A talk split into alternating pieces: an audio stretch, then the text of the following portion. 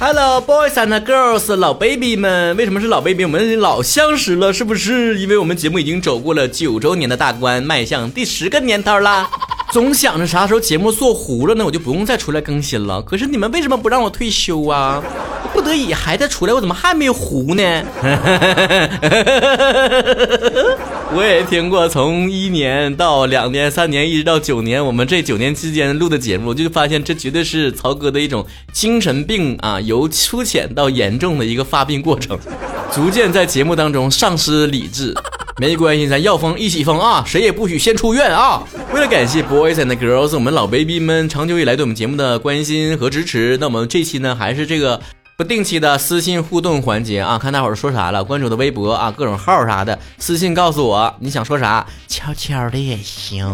如果是秘密的话，就用小号给我留言啊。曹哥大嘴巴，那会念你昵称啊。一个句号说：“曹哥，我要结婚了。你跟大多数人啊，我怀疑你后面落了一句跟大多数人一样啊，不是跟大多数人结婚吧？本想着既然没有遇到喜欢的人，那嫁给谁都一样。可是心里面还是不甘心，还是期望和相爱的人在一起。你可千万别这么想啊！什么叫做既然没有遇到喜欢的人就嫁谁都一样啊？那谁能一样吗？你不喜欢的人他也分好坏呀。咱就说你起码啊，说我不要求一个自己特别喜欢的人，起码是得能一起过日子的人吧？那可不是嫁谁都一样啊。没走过婚姻，不太懂婚姻啊。但是如果一按照我目前的状态，我还是劝你，如果你内心还是期待相爱的人在一起，那你就不要轻易结婚。未来慢慢后悔怎么办？不光耽误自己青春，还耽误对方。这种嫁谁都一样的心情啊，这种行为，还是等到你对爱情啊完全没有期待的时候再说吧。我怕你得不到那颗心呐，永远在婚后骚动啊。那年雨那年你说了，曹哥今天和老板拍桌子了，明明道理在我这边，但是后来我还是跟他道歉了。打工仔的苦啊！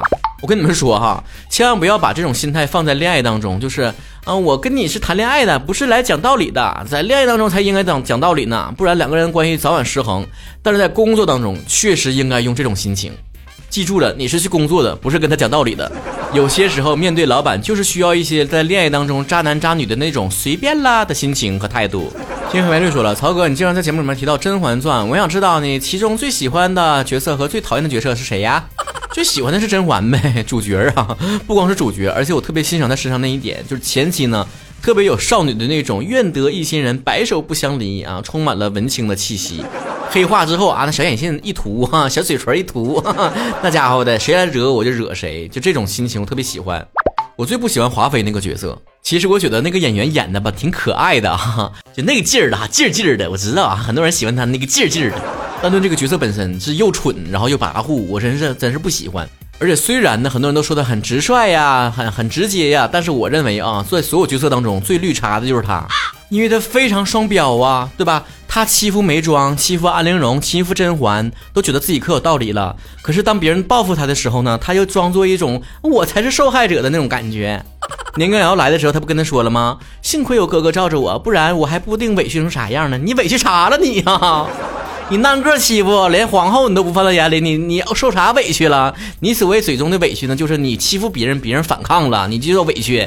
后半段的皇后也是啊，旁边那简秋说啥呢？天下没有这样的道理啊，那不就当时甄嬛害他了吗？你当初害甄嬛的时候，那不说没有这样道理呢？所有道理都给你家放的是吧？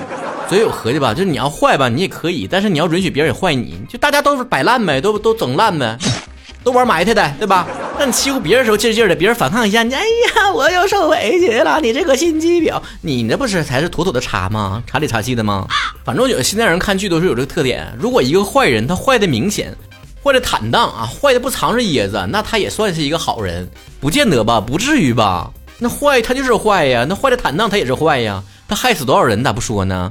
而且每个角色死之前呢，大家伙都觉得啊，这个人其实也挺可怜的啊。华妃死的时候，皇上你害的是人好苦啊。这个时候大家伙突然间开始共情华妃了，大可不必吧？他做的恶事一件没少吧？在爱情当中，他确实是个可怜的角色，是吧？一心对皇上，皇上却害了他，但也不能因为你在爱情当中是一个弱势群体，你就可以欺负别人啊。甄嬛不都说了吗？再冷也不能用别人血暖自己吗？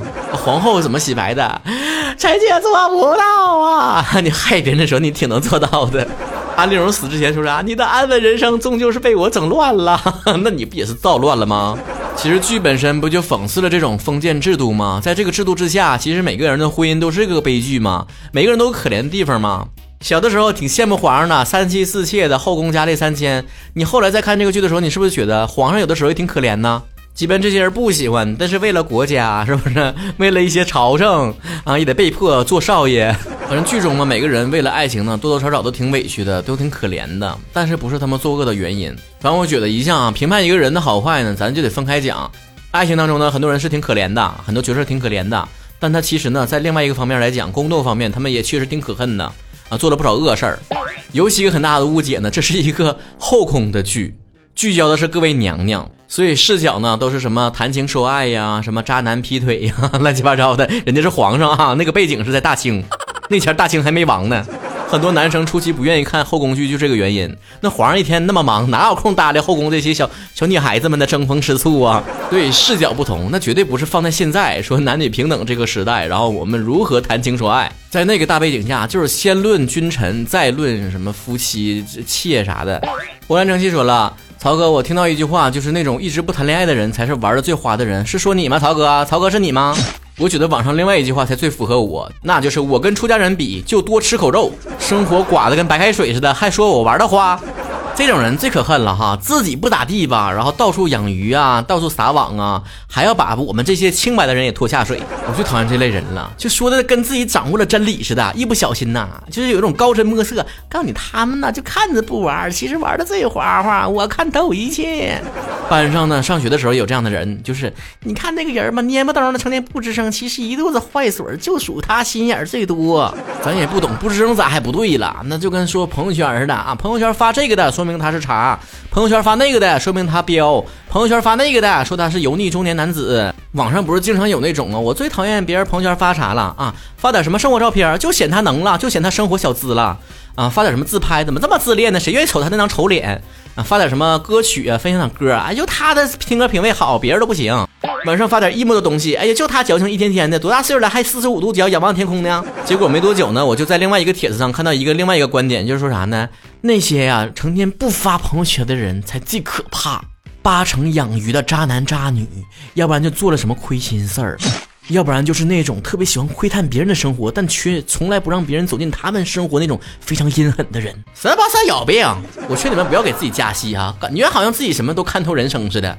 是不是想把男女关系非常混乱的你就打造成那种做了一千件坏事然后突然间做了一件好事他就变成痴情的专一男了，然后再把我们这种做了一千件好事但是只做了一件坏事的人说，哎你看没，就他呀才是最坏的那个。我没看啥坏事啊，这么多年我也是单身，玩的花花这种事跟我没关系，我倒是想。毛豆先说了，我总感觉我会在自己的房间里面孤独终老。曹哥，你快劝劝我呗！别难过，你这人生多好啊！你看看啊，在你自己的房间里面孤独终老，在你自己的房间，首先你自己有个房子，未来会啊，然后孤独终老，那就说明你是自然死亡，中间没啥意外，也没得啥大病。啊，然后孤独终老，说明你没有男人，你没结婚。哎呀，你没结婚，你单身贵族，你多幸福啊！不谈恋爱，屁事儿没有，没有孩子，你的生活质量起码提高三个档次。